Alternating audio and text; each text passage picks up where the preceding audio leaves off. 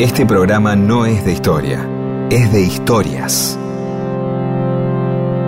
Historias para que no haya silencio, porque el silencio tiene demasiado prestigio. Y solo es bueno para dormir o para cuando no hay nada que decir. Mundo disperso. Historias de la vida y todo lo demás.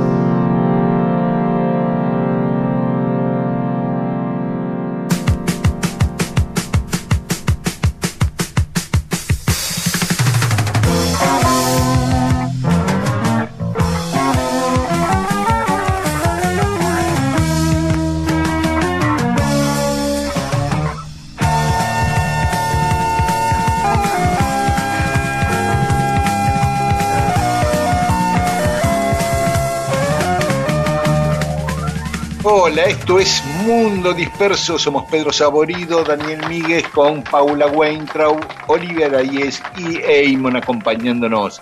Buen día, Pedro. Buenos días. Siempre hay algo que me interesa, eh, que es una de las partes preferidas del programa, que, que es que pasa un día como hoy. ¿Puede- Sí. puede- ¿Podemos hacer un poco de eso? ¿Sí? Un poquito, sí, no hay grandes cosas así, No, no, no hay abundancia, pero hay algunos hechos muy importantes. Uno es que en 1951 Evita renunciaba a ser candidata a vicepresidenta de la Nación. El día del renunciamiento, ese acto multitudinario en la 9 de julio, en el edificio de Obras Públicas, Sí, eh, claro. Benítez estaba enferma. Y, y siempre la, la- la idea de las supuestas presiones militares, de, eh, ciertas alianzas que podrían molestarse en la idea de una Evita vicepresidenta, ¿no? Eh, Sí, un, renunciamiento que tiene que ver eso, el renunciar quiere decir eh, no hacer algo este porque es necesario, que no, no hacerlo, ¿no? Hay algo ahí medio. Cosa que después Claro. Perón pudo lograr con Isabel, Claro. ¿no? que sea su Claro. vicepresidenta y haga la Sí. fórmula Perón-Perón, así que suena así como la marcha, Perón-Perón, era Claro. la fórmula, una cosa inédita en la Argentina y seguramente en- no muy habitual en el mundo, que derivó en tener una, luego con la muerte de Perón, en Isabel eh, Perón este, presidenta, ¿no? Una presidenta, algo Sí. también menos habitual y poco habitual todavía, vamos. Eh, y en 1972 se produce en Trelew lo que se llama la masacre de Trelew, ¿no? Había presos políticos ahí en, en una base aeronaval y, y fueron asesinados 16 militantes guerrilleros que estaban presos ahí. hoy íbamos a hablar un poco más de esto, pero que lo íbamos a dejar un poco para más adelante porque íbamos a hablar de una serie, vamos a empezar nuestra serie Fugas, ¿no? Sí. En, en septiembre o en octubre íbamos a hacer Fugas, que es Sí, la fuga claro. de Punta Carreta, eh, la- la- las grandes fugas de la historia eh, argentina, ¿no? Este, Sí, la fuga de, cárceles, etcétera, la fuga de a- aquella que vamos a, a volver a, a- a nombrar este, del penal de Ushuaia, Ushuaia. ¿no? Y un día como hoy también, en 1994, se aprobaba la reforma de la Constitución. Empezaba a regir la Constitución que tenemos hasta hoy, que posibilitó la reelección de Menem, que posibilitó que hubiera tres senadores en vez de dos, ¿no? Con un acuerdo entre Alfonsín y Menem, donde Alfonsín le daba la reelección a Menem y Menem le daba la garantía que siempre el radicalismo iba a tener un senador, eh, aunque sea por la minoría por lo menos en esos tiempos donde el radicalismo era más fuerte que hoy, ¿no? Y después sí incluyó otras, otras reformas esa constitución, pero mm, es una constitución todavía muy cuestionada. Hoy, ¿sabés quién cumple años? Que nacieron el mismo día los dos. Andrés Calamaro y Silvia Peirú. Ah, mira qué bien. Ah, Así que le mandamos un beso Un a ambos. Y hoy en México se celebra el Día del Bombero, así que a todos los bomberos mexicanos que escuchan Mundo Disperso, nuestro abrazo. Muchos saludos. Exactamente. Mundo disperso. Es temprano para el sol, pero tarde para hablar, mi amor. Tan tarde que el aliento de la noche parece terminar. En palabras nada más, y palabras nada más. Pero para no pensar, será que entre las hojas que nunca se cayeron estará perdida la verdad. A estas horas pierdo la memoria si no estoy contigo. Amigo, perdí mi camino en el último bar. Y pasé la noche entera preguntándole a la luna si puedo volver atrás. Si puedo volver atrás.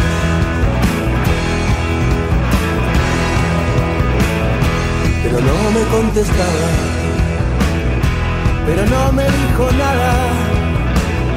Si no rompió el silencio, será que no le hablé con claridad. Cuando casi sale el sol, cuando casi sale el sol, a la hora del perdón, la hora que te arranca lentamente tu ronca confesión y te nubla la visión. A estas horas pierdo la memoria y el resto es historia. Camarero, perdí mi dinero jugándome el sueldo con profesionales del juego de azar.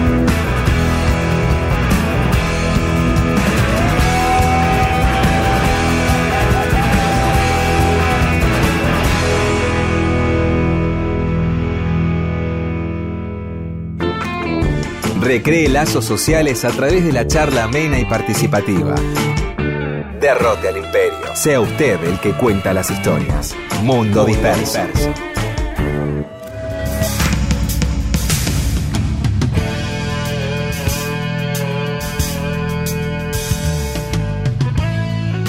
Y seguimos en Mundo Disperso, Pedro.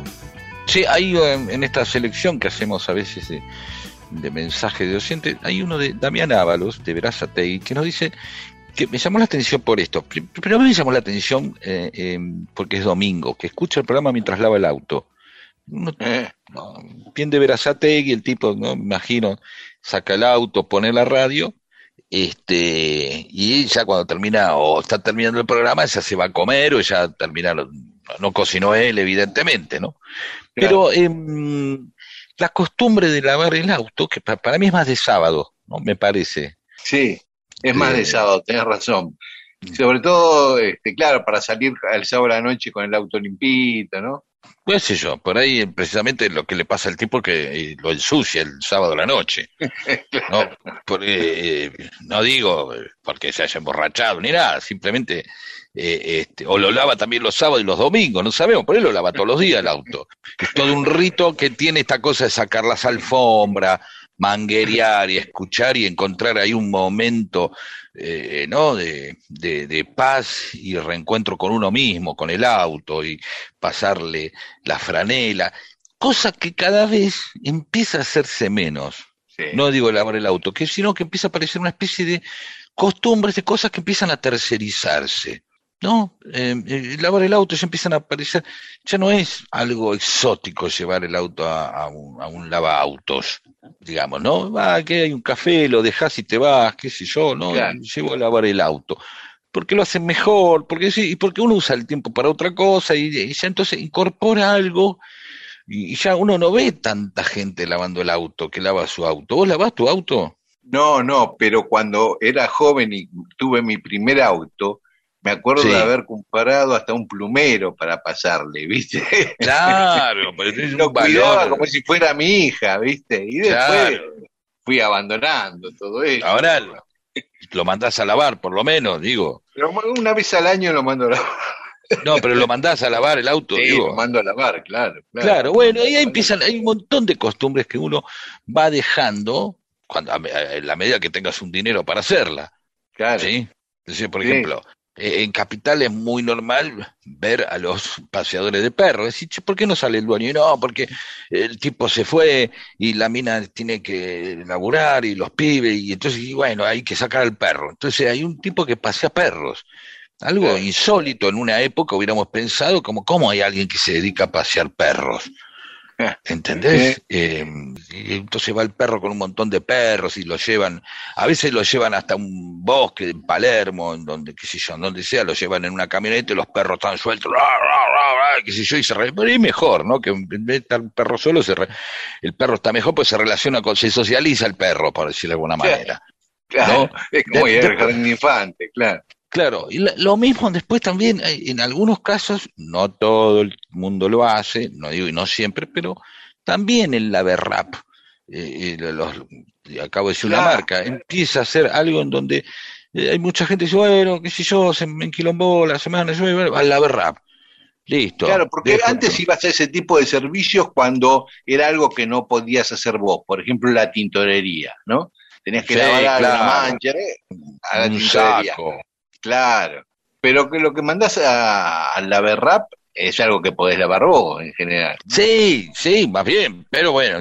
Y así sucesivamente vamos abandonando eh, cuestiones que vamos organizando nosotros o que tareas en pos de guardar ese tiempo tanto sea para pelotudiar o para laburar más. Por decir, bueno, eh, laburo más, de la misma manera que se estiran las jornadas laborales, se estiran los horarios, se estiran la cantidad de trabajo. En las casas ya no es tanto el hombre y la mamá de casa, sino todo labura y todos vean cómo se rebuscan un mango. Entonces uno termina tercerizando estas cosas y termina, eh, que obviamente sí, le dan un cierto confort. Bueno, si hay que estar una hora y pico, al tipo te, tiene que gustar lavar el auto. Antes por ahí vos lo veías como una obligación. una cosa de control mental, ¿viste? De, sí, encanta estar con la manguera y escuchando radio, es un buen momento. sí. Uno no ve, de, la misma manera que muchas veces he ido a, reuniones o asados de gente de guita, sí, que esto es otro tema, y, de pronto hay un asador. ¿Cómo va a haber un asador? ¿No? es raro que es un asador enciende el fuego, es una cosa que hace el tipo, el dueño de casa, el asado, o un amigo del dueño de casa, porque el dueño de casa se reconoce un eunuco asador, eso es otro tema y llama a otro y dice, che, hacelo vos, Dani, porque yo soy espantoso, qué yo. Eh, eh, y uno sabe, y gente que de las más diversas actividades sabe hacer un asado. Rodo García, nuestro queridísimo amigo que tanto extrañamos, este, un gran baterista, un tipo de salida de música, y de pronto, pa, te hacía un asado el tipo, digamos. Sí, asado bien que lo hacía. Bueno, eh, y después también, ah, no solamente eso, pero tenemos que sumar la cocina, que uno compra más cosas en, las roticerías de la ah, el, delivery, claro. El delivery, ya ir a buscarlo. Y ahí le sumamos también el gran, otro gran eh, espacio de tercerización que es la fiesta de cumpleaños del salón de cumpleaños.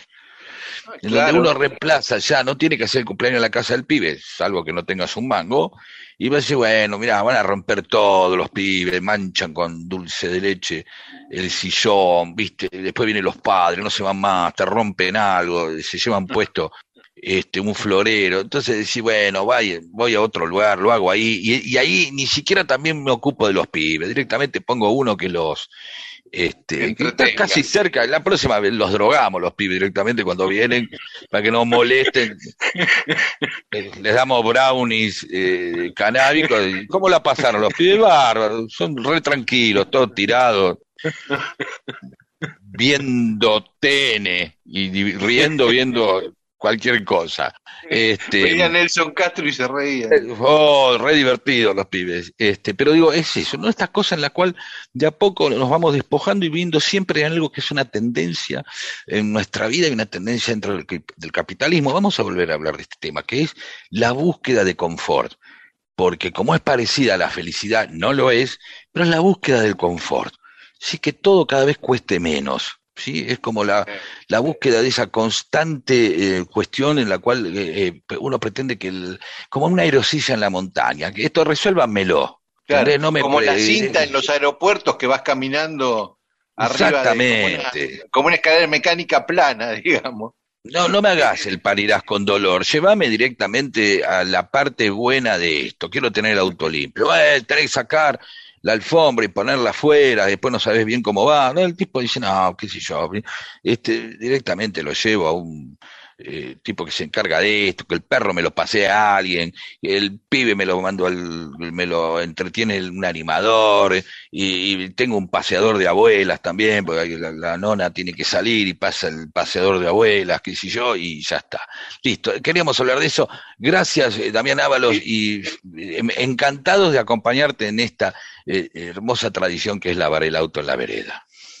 Y sabés, Pedro, me quedó ahí que ya no tiene que ver con el tema y pasará a un día vamos a hablar de esto, cuando dijiste la tintorería, cómo me gustaba ir a la tintorería en invierno, ese calorcito. ah, sí, sí, sí, uno se podía ir ahí y quedarse un rato, el vapor, la plancha tirando vapor. ¿no? Sí. Esa fantasía de ver después a los tres chiflados que hacían panqueques con la plancha esa de, de los pantalones, la- eh, bueno, eso.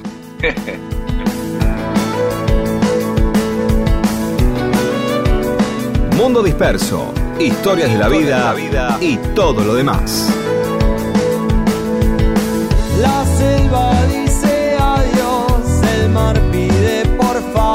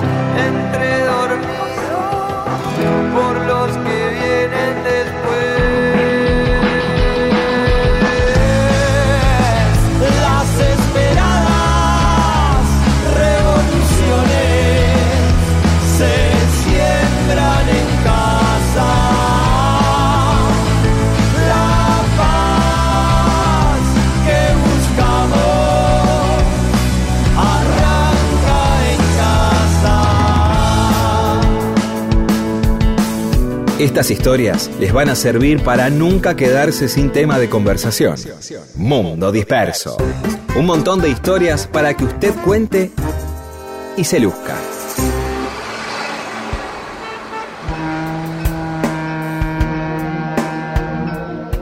Y en Mundo Disperso habíamos dicho que en agosto vamos a hablar de San Martín y específicamente estamos hablando, ya lo hicimos el domingo pasado, de San Martín eh, como político y habíamos hablado de sus enemigos.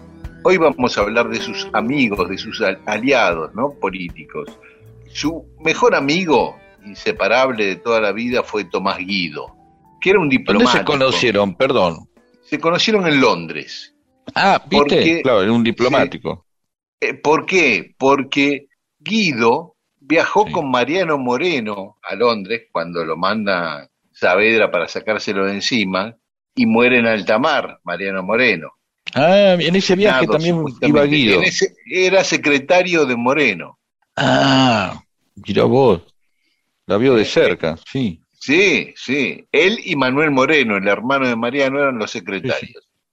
Así que siguen viaje ellos dos a Londres y tratan de encauzar esa misión diplomática para que se para sobre todo para tantear a Inglaterra a ver si estaban dispuestos a bancar una, una lucha liberadora. Y en ese contexto, ese mismo año, 1811, es cuando llega San Martín a Londres después de renunciar al ejército español. Y ahí Ah. se conoce. Y Guido en un momento de su vida, ya cuando San Martín cruza Chile, le dice, venite conmigo de decán y pasa, deja su carrera diplomática para ser militar. Y con Guido, San Martín escribe todo el plan para ir a Perú por mar y llegar a, a derrotar a los españoles porque veían que era inviable por tierra por el Alto Perú. Es Guido quien redacta eso. Estuvieron tres meses en Villa Allende, Córdoba, aprovechando que San Martín se tenía que reponer de problemas de salud, y ahí pergeñaron eso.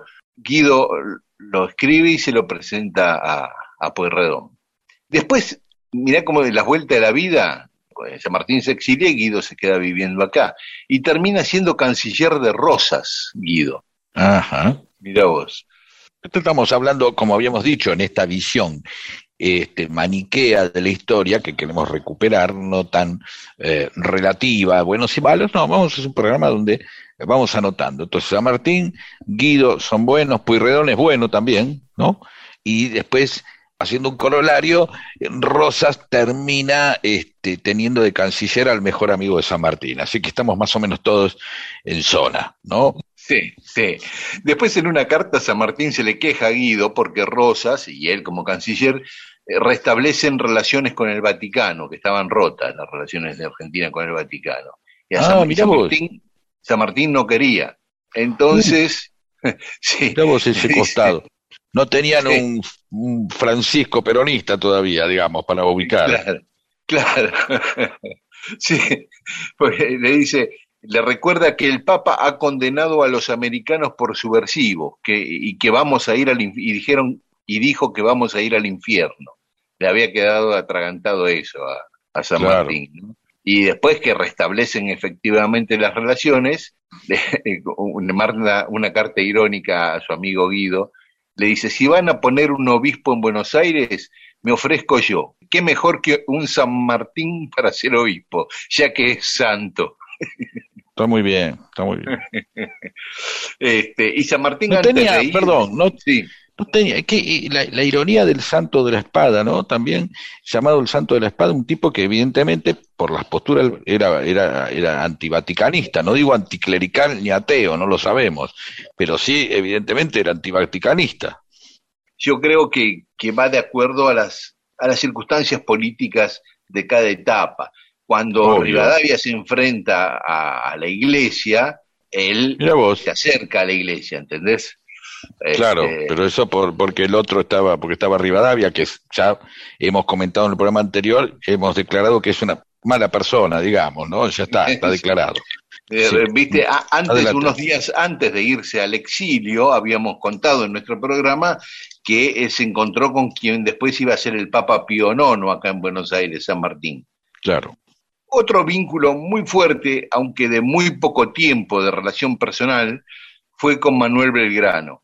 Belgrano era más grande que San Martín, le llevaba ocho años, y la mano derecha de Belgrano, José Milá de la Roca, conocía a San Martín de España y le hablaba muy bien a Belgrano sobre San Martín.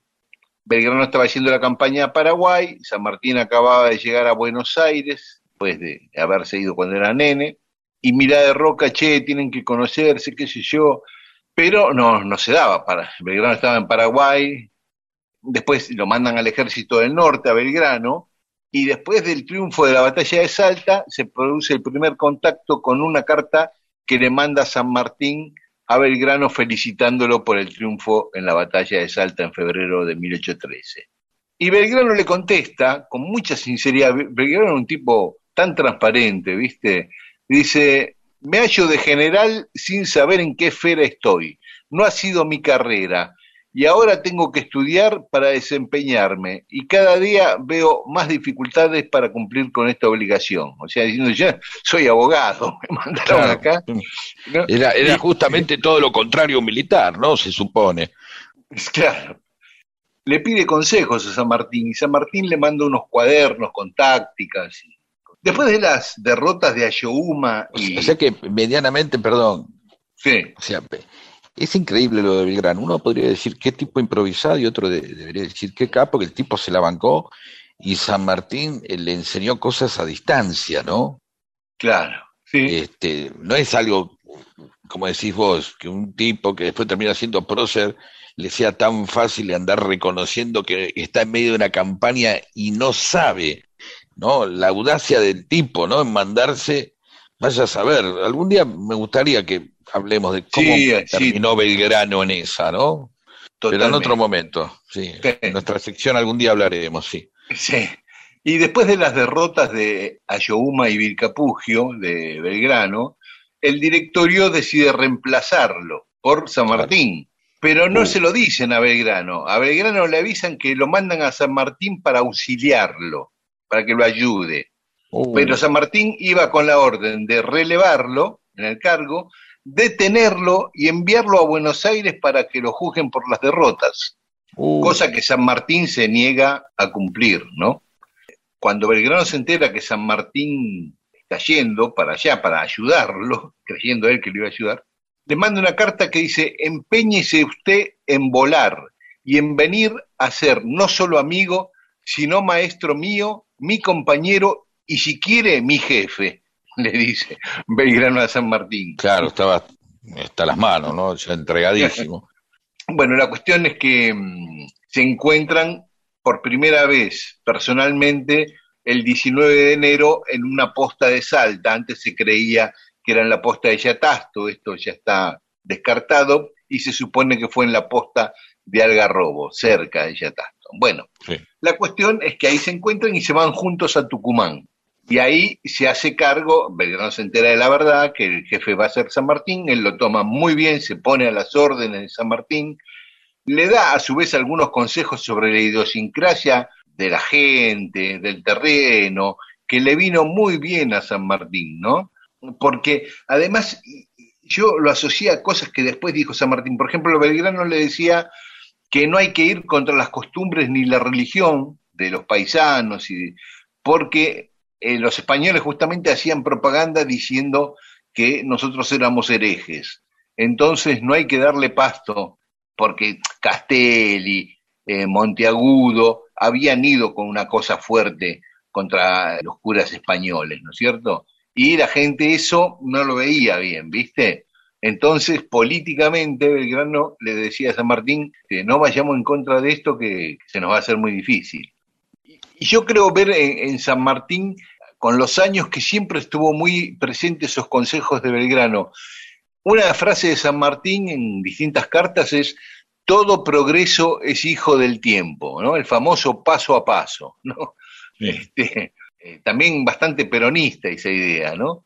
Y otra es, la libertad debe estar en relación con la civilización. No la iguala es la esclavitud, la supera es la anarquía. Interesante la tensión que maneja. Sí, sí, sí, sí, sí.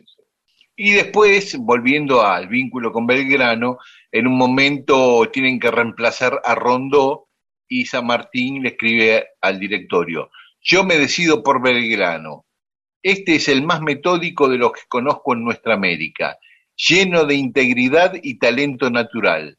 No tendrá los conocimientos de un Bonaparte en milicia, pero créame usted que es lo mejor que tenemos en América del Sur, dice San Martín de Belgrano. Y después, cuando obviamente lo rescata como un, como un tipo, lo rescata desde otro lugar, obviamente, no le pidan que sea. Bueno, pero lo salva de la cana también, ¿no? De que sea jugado, por lo menos. Y, pero al poco tiempo muere Belgrano en 1820 y San Martín escribe que es uno de los días más tristes de su vida ese.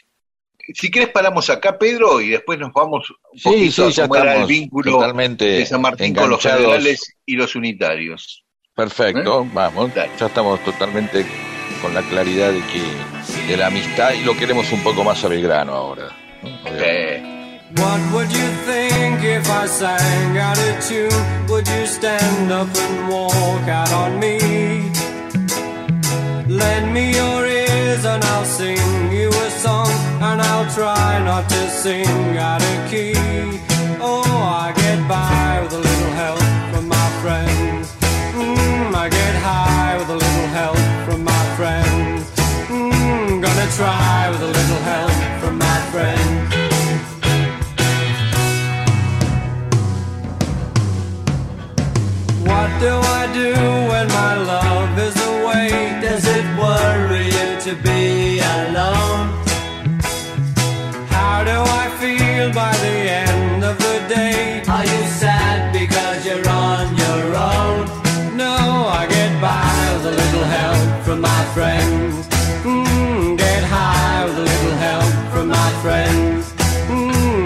try a little help from my friends.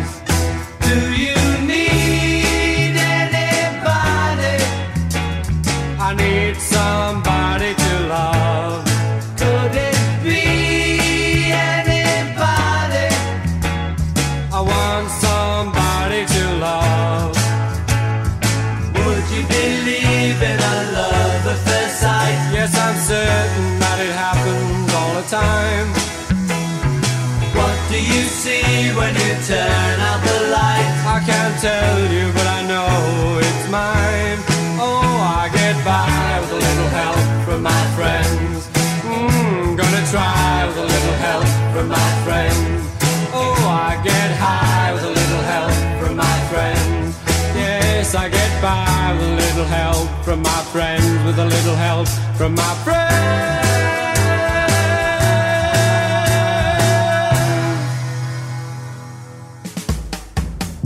Sea el centro de las reuniones Escuche Mundo Disperso y apréndase las más interesantes historias para contar.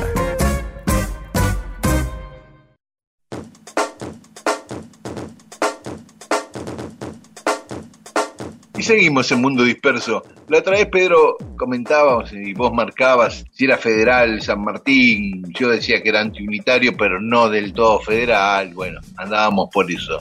Hay mucha correspondencia que nos va a ir orientando. Por ejemplo, él se escribía con Artigas y con Estanislao López, varias cartas. Siempre en el sentido de no meterse en la interna entre unitarios y federales, ¿no? Pero eso, sacado de contexto, es una neutralidad. Ahora, ¿por qué le escribe esto? Porque las autoridades de Buenos Aires le estaban pidiendo que vaya a reprimir a los federales. Entonces él le escribe a Artigas y a López, mi sable jamás saldrá de la vaina por opiniones políticas.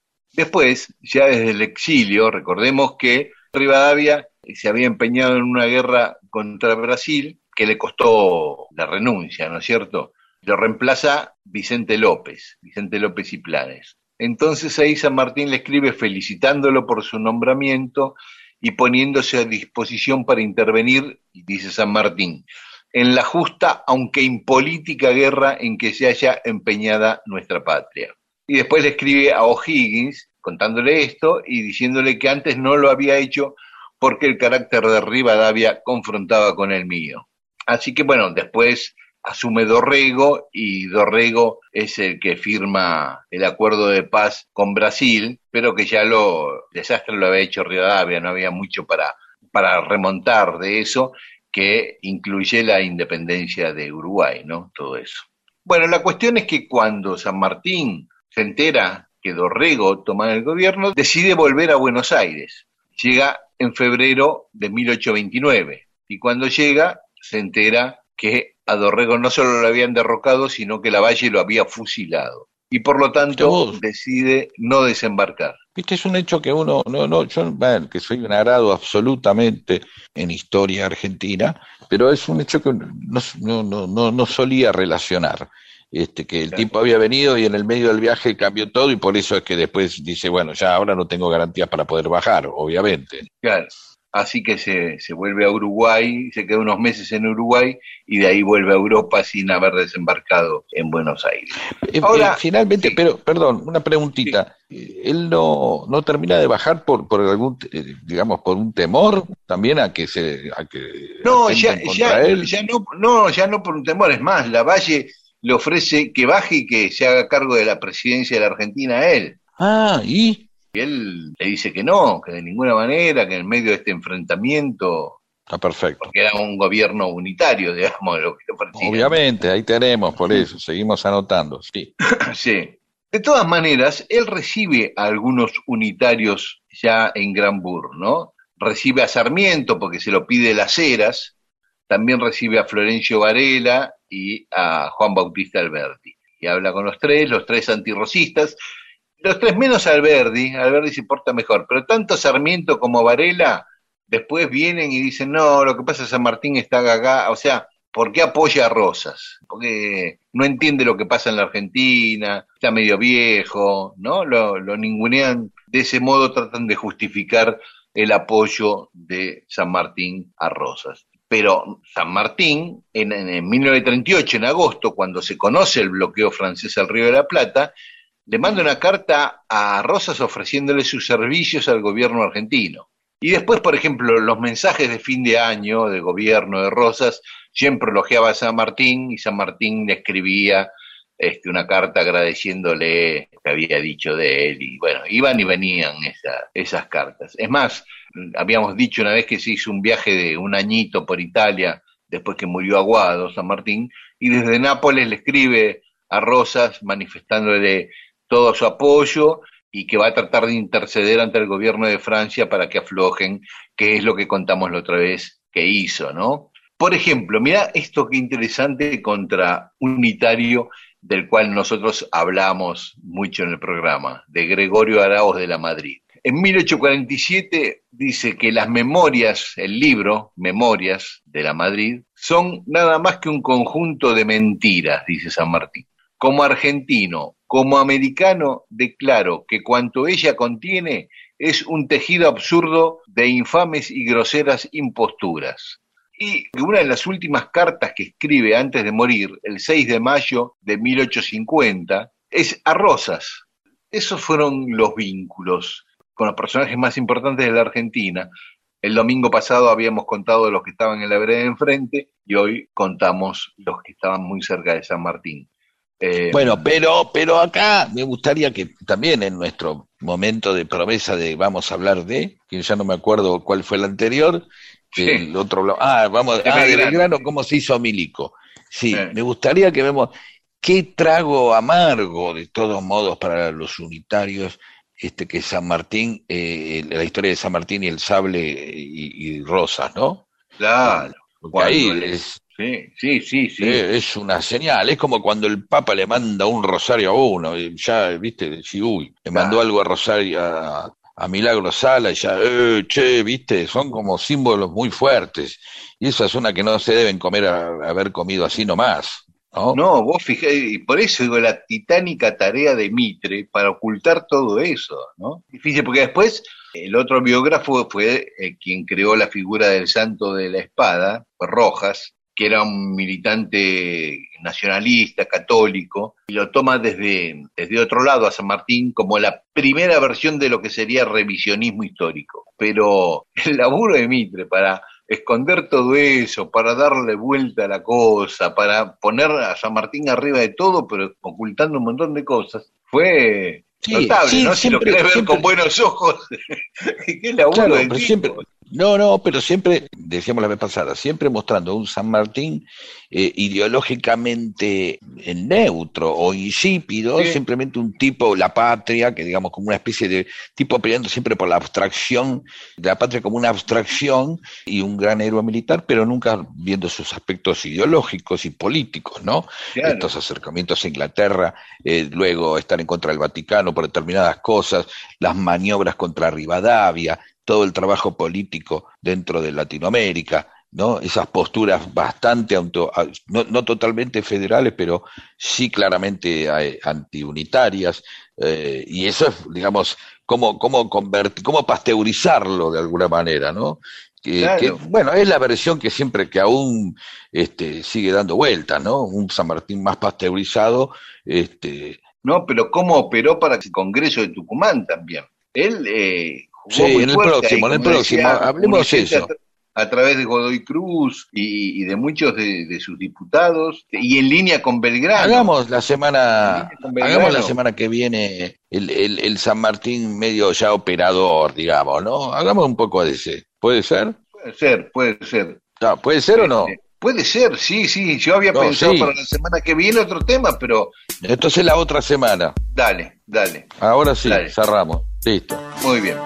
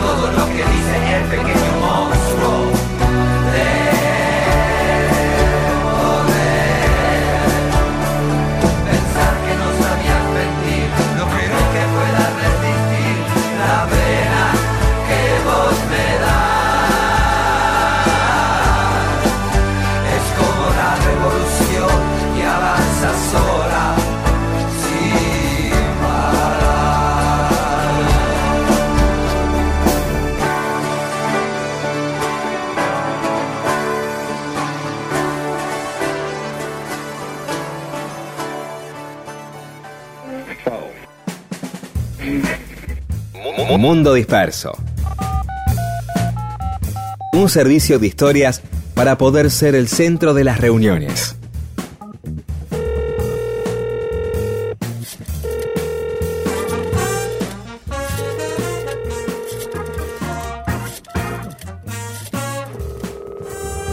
Y en Mundo Disperso tenemos mensajes de los oyentes, Pedro. Sí, María Mara Robles Castillo. En San Marcos Sierra tenemos que esperar al viernes para escuchar la repetición, pero igual eh, nos encanta porque dan ganas de parar y sentarse a escuchar. Cecilia Casamayor o Casamayor, este, el domingo pasado estuvieron brillantes, más que nunca. Bueno, es, eh, esto habla de que el resto de los programas eh, vienen siendo una Oh. basura. Humberto No, Esquenone, acerca más de que las nunca, ¿eh? Más que nunca. Bueno, yo lo tomo así. Humberto Esquenone, Claro. Cecilia, nos arruinaste el domingo. Humberto Esquenone, acerca de las copias parisinas en Buenos Aires, hay un docuficción impecable. Así que se meten en el, se llama Los Corroboradores, ¿sí? Se meten en nuestro Facebook y pueden encontrarlo, ¿sí? Y también está en Sí. cine.ar. Sí, alguna vez mencionamos esto en años atrás. Eh, Luis Bernardes es el director de ese documental, está bueno. Humberto Maegerman. Soy integrante de la comisión directiva Colectivos del Ayer. Somos una agrupación de colectiveros que hacemos la historia del colectivo. Mira qué lindo. Como yo escucho Mundo Disperso y ustedes están armando algo sobre el colectivo, nosotros podemos ayudarlo en lo que necesiten. Hacemos Bueno. exposiciones, eventos con colectivos históricos restaurados, bla, bla. Así que bueno, buenísimo. Tienen página en Facebook y en Instagram. Colectivos de ayer se llama. Puede, puede, puede informarnos cuando hay alguna exposición y cuando se hace y nosotros la podemos informar. Estamos Claro. preparando algo con el colectivo que en realidad no vamos a hacer nunca. Oh, Sin- claro. eh, lo vamos a hacer desgranadamente. Sí, adelante.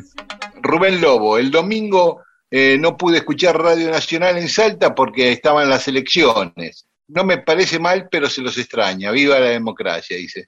Y eh, no tengo internet, pero así que tampoco los pude escuchar. Está desde General Hueven, nos saluda Rubén.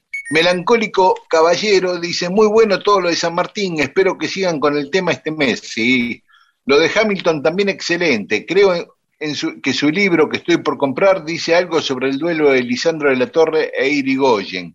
Seguro que sí. No me acuerdo, Dice creo que... que- sí, creo que lo leí. A Lisandro le tajeó la cara y por eso se tuvo que dejar la barba. Sí, creo que sí, ¿eh? creo que sí. Ahora recuerdo. Pasa que, bueno, es un libro tan amplio, tan interesante que por ahí se me escapa ahora, pero estoy seguro que sí, debe haber sido un duelo muy conocido ese. Sobre Abbey Road, Mariano, eh, S.Z. Kausk, me acordé, dice, de la traducción argentina de Me, Mr. Mustard, que eh, decía, eras mezquino señor eh, Mostaza, y acá le pusieron significa, alguien leyó mal, eh, señor Mostaza. Ah, va, Néstor, qué bueno, los escuché hablando del detrás de esta icónica foto, la de Abbey Road, que no hablamos mucho, lo hablamos así nomás, superficialmente. Todavía queda un informe mucho más profundo, que no lo vamos a hacer ya, obviamente. Saludos desde Santa Rosa La Pampa. Y Pablo Galván dice, qué locura, excelente material. Gracias por compartirlo. Este, vamos a compartir más cosas sobre ese, este, esa tapa del disco, porque obviamente tiene muchísimas historias. Este, incluso tiene una historia acerca de los significados. Cuando se empezó a correr la bola de que Paul McCartney estaba muerto, se veía, eh, se buscaba, y que estaba eh, reemplazado por un doble, se quería ver en el cruce de McCartney descalzo algo de eso. No sé Claro. por qué, relacionado con qué religión, no sé qué. Pero se quería poner con que, que McCartney iba descalzo como tirando otra señal, etcétera, etcétera, etcétera. Pablo Galvani, aclaremos, este, nos está saludando desde Luján de Cuyo. Bueno, respecto a Road, Gloria Bustos dice, qué bellas fotos, qué bellos muchachos, nos dieran tantas alegrías y tanto amor. Y Reinaldo Iacobone nos manda un link con la historia del colado en la foto, es la que ibas a contar. Pedro. Ah, bueno, listo, eh, listo, la usaremos en la próxima. Sí, Claro. Vamos, en un par de programas más adelante vamos a seguir hablando de San Martín y Ivy Road. Y sobre San Martín, precisamente, Ana Valiente dice, me encanta todo agosto dedicado al general San Martín, qué pedazo de traidor Alvear, qué asco, ¡epa! Acá en Loma de Zamora hay una calle Alvear que recorre una zona reconcheta de Banfield. Por ahí no es ese Alvear, eh, guarda que puede ser Marcelo Torcuato. Adoro escuchar a Mariano Hamilton como invitado. Qué dúctil. Te puedo hablar de deportes y de historia. Sí, así es. Hamilton es una, un, gran eh, periodista y un gran investigador. Rodo siempre en mi corazón. El nuestro también. Claudio Baldoni. Qué increíble lo de Alvear. Escribir un libro haciéndose pasar por San Martín para desprestigiarlo. Luján Square, gracias por el recuerdo de Perón y San Martín. Y nos pide, por favor, que la saludemos para el cumpleaños, feliz eh, cumpleaños. Mm, y pide, como habíamos dicho, como uno, un oyente una vez pidió que mintiéramos sobre una anécdota que vivimos con él, ella pide que también en una demostración de cariño este, le tiremos alguna puteada con cariño. Entonces, bueno, ahí va. Luján, ¿qué haces? La puta que te parió. Feliz cumpleaños. Nena. Oh, sí, ahí está. Listo. Es el honor. Hasta ahí vamos. ¿De acuerdo? No hay anécdota con ella. Oh. No hay anécdota. Respecto a San Martín, el negro Granate dice que invitemos a Hugo Chumbita. Se pueden llevar unas cuantas sorpresas. Su historiador, Hugo Chumbita. San Martín y Alvear eran medios hermanos, don José, hijo de un alvear y una india guaraní, criada por San Martín, por la familia San Martín en Chapeyú la historia de Caín y Abel. Em, no, pero Negro Granate, eh, bueno, sí, Chumbito es un historiador, tiene esa hipótesis, hasta donde yo leí, investigué, no está muy sostenido esto, ¿eh? está medio agarrado con alfileres. Eh, sobre todo, ¿sabes qué? No se puede encontrar en espacio y tiempo a las dos familias ahí. Cuando nació San Martín, Alvear la familia Alvear no andaba por Yapeyú, no se encuentran en el tiempo, no sé, porque eso es una historia que parte de, una descendiente de Alvear, que lo dice, lo cuenta, lo escribe, en 1800 y pico, es, ese testimonio nada más. Igual el negro Granate dice que se quedó máquina con este tema, porque los que tienen monumentos, calles, pueblos, viste, y que se habría que trabajar para que sean recordados como lo que fueron. Y Cristian Chiminelli, hablando de igualar, una vez ingresé a una escuela y un aula se llamaba José de San Martín y la otra Rivadavia. Cerca de donde vivo está la ciudad de General Alvear. La historia oficial cristaliza su versión con ciudades, calles y recomiendo la biografía de San Martín de Norberto Galazo. Sí, tengo una gana de leerla, pero todavía no, no, la, no la leí, pero me dijeron que está muy buena la de Galazo. Eh, Ignacio Santillán dice, respecto a la relación de San Martín y el peronismo, recuerden una de las últimas estrofas de la marcha peronista, donde dice, porque la Argentina grande con que San Martín soñó es la realidad efectiva que debemos a Perón. Así es. Bueno, está bien, es verdad. Eh, digamos, nombra a otra persona, ¿no? ¿Mm? No habíamos pensado en ese detalle de que es una marcha que refiere y traza directamente una línea histórica con San Martín. más allá que después de San Martín Rosa Perón, San Martín Rosa Sirigoyen Perón, y se buscan otros paralelos, Dorrego, ¿no? Este, todo tipo que se van alineando ahí, qué sé yo, este, eh, es verdad, un detalle eh, tremendamente clarísimo, obvio eh, y contundente. ¿Mm? Así es. Y sobre la visita de Mariano Hamilton a, a Van Estor, dicen Hamilton, un fenómeno, es para un programa entero, atrapantes historias sobre los duelos. recomienda, él lo leyó el libro, recomienda el libro de duelos de Hamilton y también el otro sobre los, sobre, ahora sacó otro más, que es el Nunca Más Económico, que ya estuvo hablando también, ¿no? Pero este, el libro sobre Masones. la laguna. El libro sobre masones, estaba diciendo, ¿sí? Y Horacio Silva nos manda un link en nuestro Facebook sobre una historia de duelistas que eh, había contado Disépolo en su programa de radio en 1937. No nombra a los protagonistas, pero por lo que dice Disépolo ahí, se intuye, intuyo que podría ser Escalabrini Ortiz, que nos contó Mariano el, domingo pasado cuando vino, el duelo entre Escalabrini Ortiz y un crítico que lo había ofendido con su libro El hombre que está solo y espera. Digo, por ahí tiene que ver con eso lo que contaba Dice. Muy bien. Oíme, mordijito. Muy bien. Después, más mensajes de los oyentes. Mordijito, ¿dónde está? Mundo disperso. Historias de la vida y también de todo lo demás. Yo hacía como que no iba a pasar. Distraía en otras cosas la mirada. Aunque sé que es permanente el cambio de lugar. Yo quería protegerte bajo el ala. Tu sonrisa con el tiempo cambiará. Pero con altura verás todo más pequeño. Pero no hay nada más grande que lo que estás por dejar la inocencia se quedará sin reino. Tu papi hoy vuelve a buscar lo que abandonaste, no sé en qué lugar.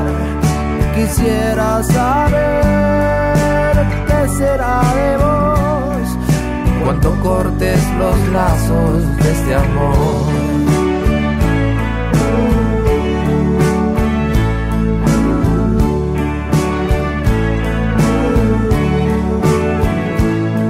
Solo creo en lo que no puedo ver y entiendo lo que no es importante. No veo diferencia entre prisión y libertad, por eso no puedo liberarte. Me elegiste y te voy a acompañar aunque nunca me entregué del todo. Me enteré de tu presencia y me quería matar y hoy me muero por no poder dejarte solo. Tu papi hoy vuelve a buscar lo que abandonaste, no sé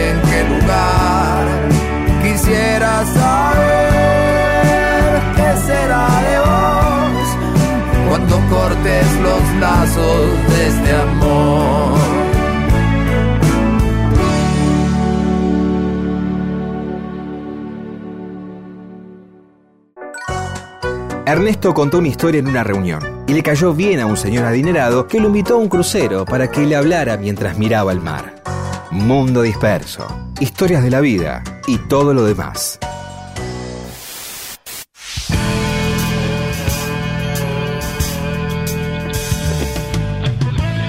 Hoy en Mundo Disperso vamos a hablar de Arthur Friedenreich. ¿Quién es este Friedenreich? Un futbolista brasileño que hizo más goles que ningún otro jugador, que fue el fundador del juego bonito, el estilo de juego brasileño, le decían el tigre. Pero no tenía un nombre como, como los brasileños que llaman Cacá, Nené, Bobó, Fofó. No, no, se ve que todavía todavía en esa época no. Los, Pero, los jugadores, es un, no sé si en otros lugares del mundo pasa, en España también, ¿no? En España a veces a los jugadores se les, se les, se les dice, se les tira un... un en España este, también. Sí. sí. Eh, un apodo y usan el apodo. Sí, sí, yo tenía un tío que jugó en el Elche, jugó en primera división en España, y le decían el eh, Chancho, era el apodo. Ah, y en las formaciones aparecía como Chancho, sí, sí. Horrible. Este, sí. Eh, bueno, pero más adelante, que ya cuando se destacaba, el apodo fue O Rey, el mismo que ah. décadas después le pusieron a Pelé. Está bien. Mira, Eduardo Galeano decía de Arthur, porque Arthur era negro y fue el primer futbolista negro en destacarse en Brasil. Estamos hablando de la época del amateurismo y comienzo del profesionalismo. Cuando comenzó el profesionalismo él ya era veterano, pero al principio, con el fuerte racismo que había, casi no había jugadores negros y aparte los molían a patadas, los blancos a los negros, y a este especialmente porque era tremendamente habilidoso. Sí. Dice Eduardo Galeano en un libro, este mulato de ojos verdes fundó el modo brasileño de jugar. Y en otra parte dice, de Friedenreich en adelante, el fútbol brasileño, que es brasileño de verdad, no tiene ángulos rectos, al igual que las montañas de Río de Janeiro y los edificios de Oscar Niemeyer. Muy linda eso. Bueno, este, eh, este jugador fue 13 veces el máximo goleador del campeonato paulista ¿eh? y ganó 11 títulos. Salió campeón con Brasil en los dos primeros, eh, las dos primeras Copas América que ganó Brasil y no pudo jugar el Mundial del 30 porque, en Uruguay porque tenía una fractura de tibia, justamente le habían fracturado la pierna en una de esas bestiales patadas que le daban, ¿no? Así que no se perdió el Mundial. Hizo 1.329 goles en 1.239 partidos. Uh. según los historiadores del fútbol brasileño. Eh, tremendo, más que Pelé, poco más que Pelé, como 100 goles más que Pelé. Este, igual la FIFA eh, no lo reconoce porque empieza a contar los goles desde el profesionalismo. Pero eh, igual, en el profesionalismo tuvo 354 goles en 323 partidos, o sea, también con un promedio superior a, a un, más de un gol por partido, ¿no? Un promedio impresionante. Así que bueno, esto queríamos contar de este personaje desconocido para el gran público del fútbol, eh, Arthur Friedenreich, uno de los primeros negros en jugar al fútbol en Brasil y, eh, profesionalmente y destacarse de una manera notable. Pueden entrar en, en nuestras redes y van a ver cómo se escribe y cómo se dice. Y Leen- como se dice, eh, se Sí. escribe Friedenreich, Friedenreich.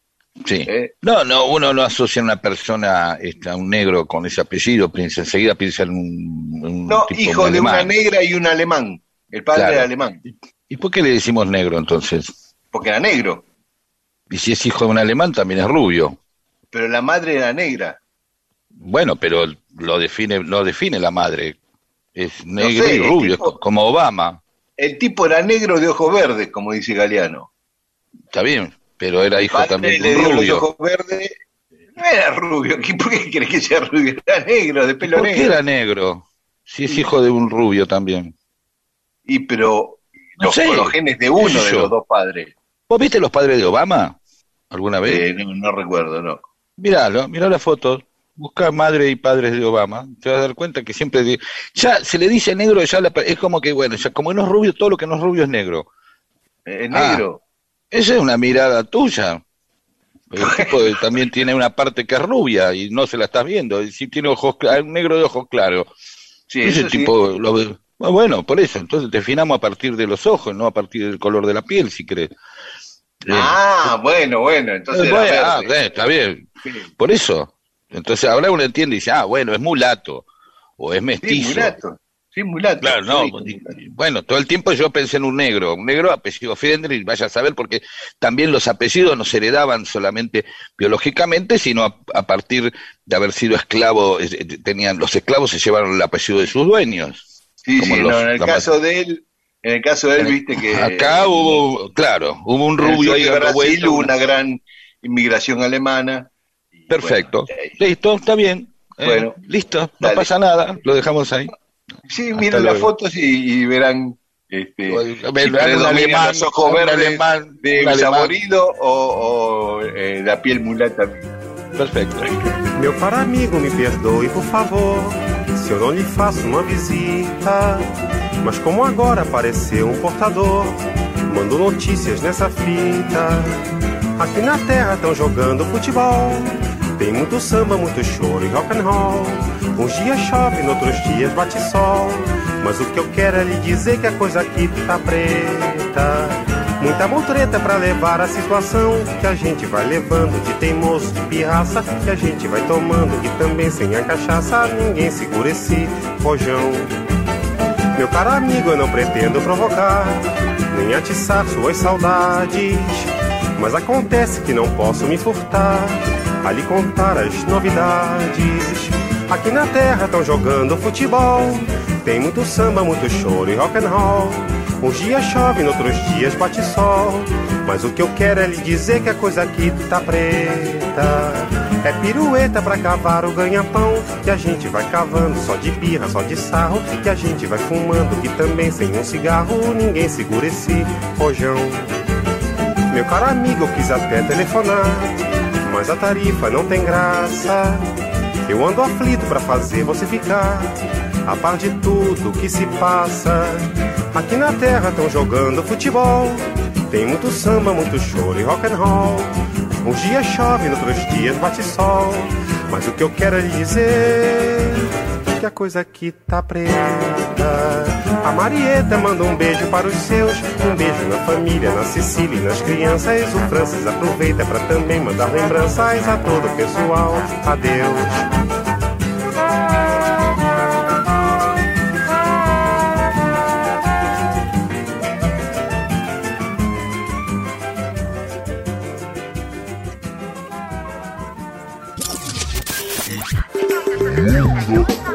Mundo Disperso.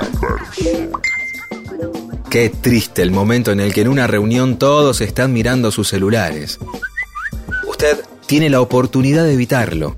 ¿Cómo? ¿Cómo? Contando una buena historia. Mundo, disperso, disperso. Para que contar historias y entretener sea cosa de humanos.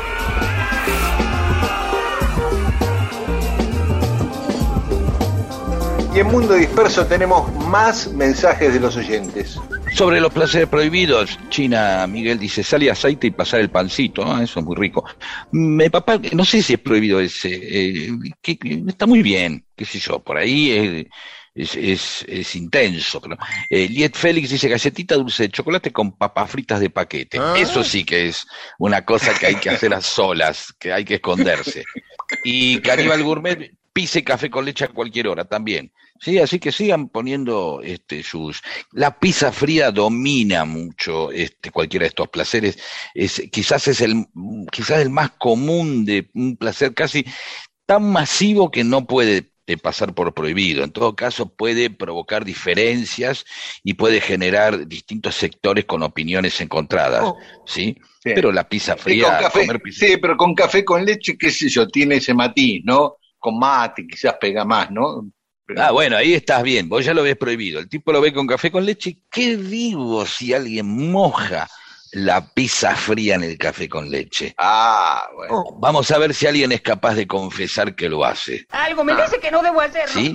Yo he visto aceites flotando este, de la musarela al bañarse en así que a ver si alguien se anima a decir que lo ha hecho eh, más o menos. ¿Sí? Ah, y otro también perdón recuerdo sí. alguna vez eh, alguien que metía galletitas de agua en la Coca Cola uh. cuidado eh cuidado con uh. ese ¿de qué estás hablando? Pero como comer una galletita mojada Ay, bueno si no es bueno, en café o en té bueno bueno pero por eso por eso, por eso el tipo se va a esconder delante. Claro, claro. ¿Sabe? Algún, eh, cuando vos trabajabas en algunas redacciones, había algún amigo que se escondía por ahí, en, con Manieto pasaba y se llevaba rápido dos Coca-Cola y unas expresas ahí, se metió atrás de un escritorio.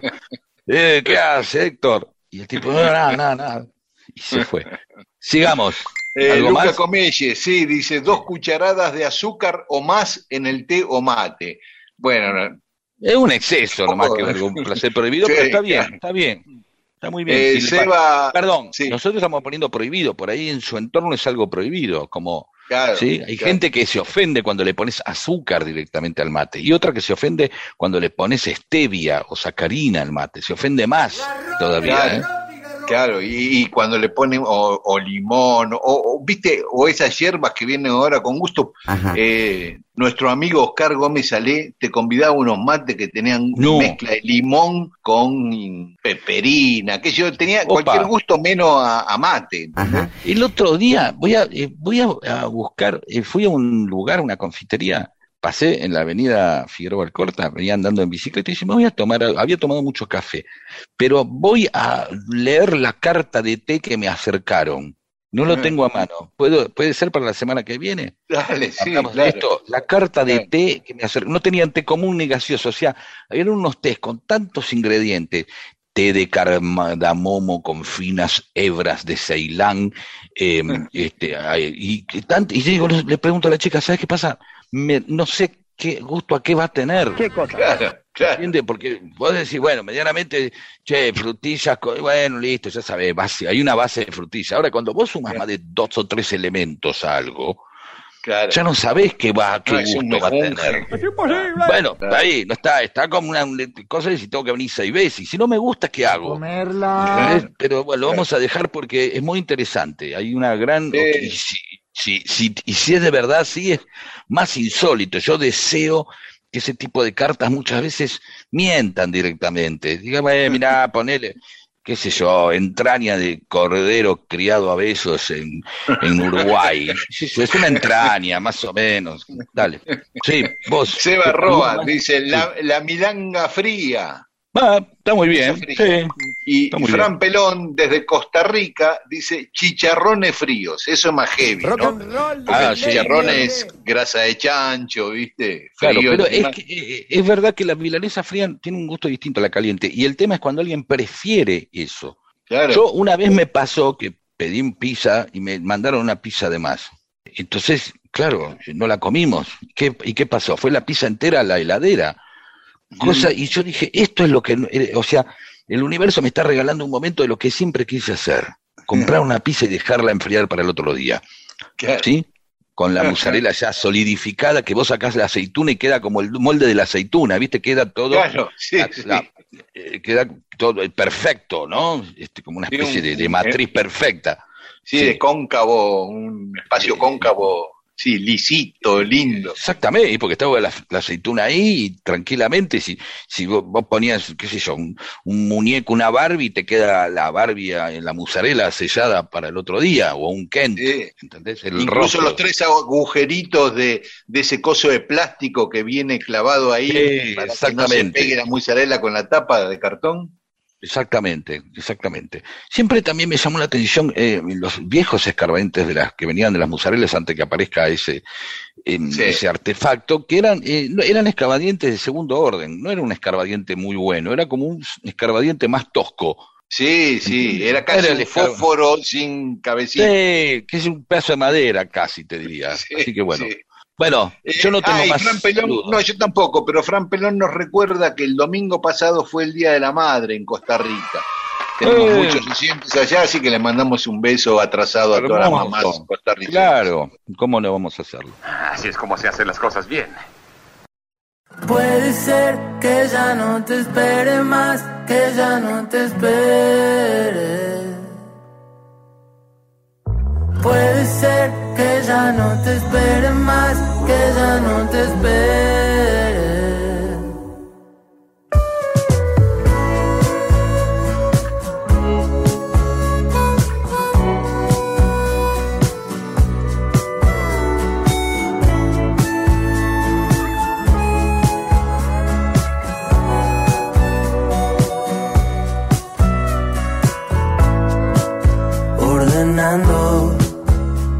Casa.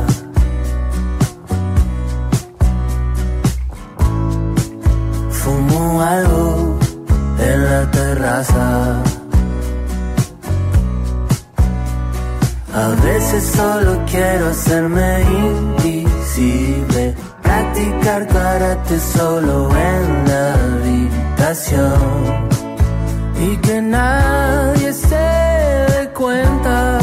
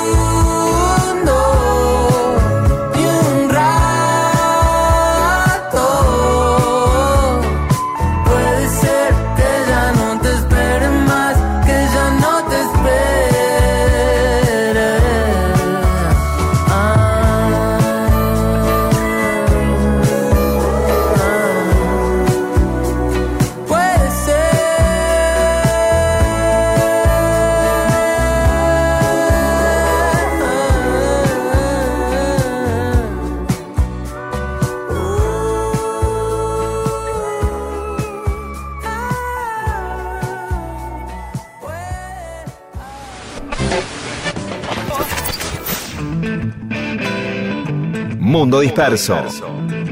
Mundo disperso. Historias de la vida y todo lo demás.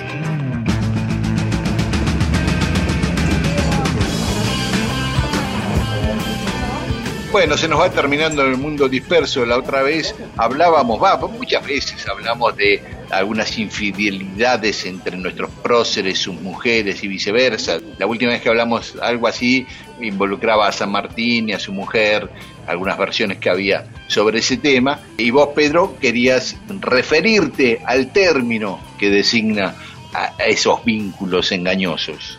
Cornudo, de donde viene el término, la idea de cornudo. A ver, Hay dos que se parecen. Una es Edad Media, señor eh, feudal, a uno de sus vasallos quería, eh, tenía el derecho de pernada, es decir, cuando se casaba a alguien o algo así, el tipo iba y, le, se, frotaba ahí con la esposa del tipo. Y para, para eh, entonces ponían una cornamenta afuera para decir, che, no pasen que está el tipo, el señor acá haciendo el derecho de pernada, edad media, ¿de acuerdo? Eh, y, y- pero parece que este derecho de pernada también eh, estaba en los, eh, los, los vikingos, también tenían los capos vikingos, también podían hacerlo. Pero acá hay dos vueltas de tuerca. Por un lado era que el vikingo colgaba el casco con los cuernos afuera, ¿sí? Entonces diciendo, che, está acá el tipo acá, no jodan. O sea, lo mismo que el señor feudal, ¿sí? Y aparte Parece- porque era un sí. poco incómodo estar ahí con el casco. un peligro ahí, te, ¿no? sí, Claro. quedás clavado contra el cabezal de la cama Claro. en algún eh, pero también al revés, sino como que lo- el- era tanto lo que viajaban los vikingos que ellos eran los cornudos. Se hablaba de eso, como los tipos viajaban Ah. mucho, la mujer se quedaba, entonces hay otra cosa. Y después, eh, la mitología griega también eh, agrega lo suyo. Fae tuvo relaciones sexuales con el toro de Creta, ¿no? Ah. Lo cual ya es un asco. Y ahí viene entonces, che, le hizo los cuernos porque anduvo con un toro. ¿De acuerdo? Ah, Sí. mira. Y ahí viene. Y dentro del cristianismo también está eh, el tema de la figura del demonio, ¿no? Eso que aparece el diablo, los cuernos, le metió los cuernos en- ah, porque se metió el diablo, eh, provocó una infidelidad o... eh, bueno, de eso, simplemente. Así que los varios. También hay un origen más raro que tiene que ver con un eh, pájaro, el cucú o alguna cosa así, que es un pájaro ahí, un ave, o una manera, un modismo de llamar un ave en Francia, que se supone que este, esta ave tiene una particularidad, engaña a otros pájaros poniéndole sus huevos para que los empolle otros. ¿Se entiende? Ah, mira vos, lo hace laburar al otro. A la otra, claro. El tipo deja, la, la, la hembra deja los huevos en otro nido, y el otro no sabe de quién son y los empolla y se va. Claro. Medio raro igual. Pero parece que algunos dicen que ese es el origen. Bueno, ahí está, el origen de la palabra cornudo, que a esta altura ya está, muchachos. Que estamos en 2020, Sí. ¿qué año? 21. Nuevo milenio. Ya está, listo, alguien se mandó una, no, ya no, no es humillante, no, si, ya, si, si se hace sin lastimar y pasó este, alguna vez algún frotado, ahora si ya se hace frecuente y ya está el goce, esa es otra cosa, si ya está el goce de mentir y engañar, eso ya hay un problema ahí. Pero nada, después algún chancletazo, algún ojotazo que se tire a alguien, no pasa nada, ¿no? Mientras siga el amor, es un detalle, vamos. ¿Qué va a pesar más? Esos años donde te estuvo cuidando siempre, apoyándote el trabajo y todo, porque, bueno, che, un momento, nada más. Vos sabés que hay, hay que como escalas de infideli- infidelidad en las distintas culturas.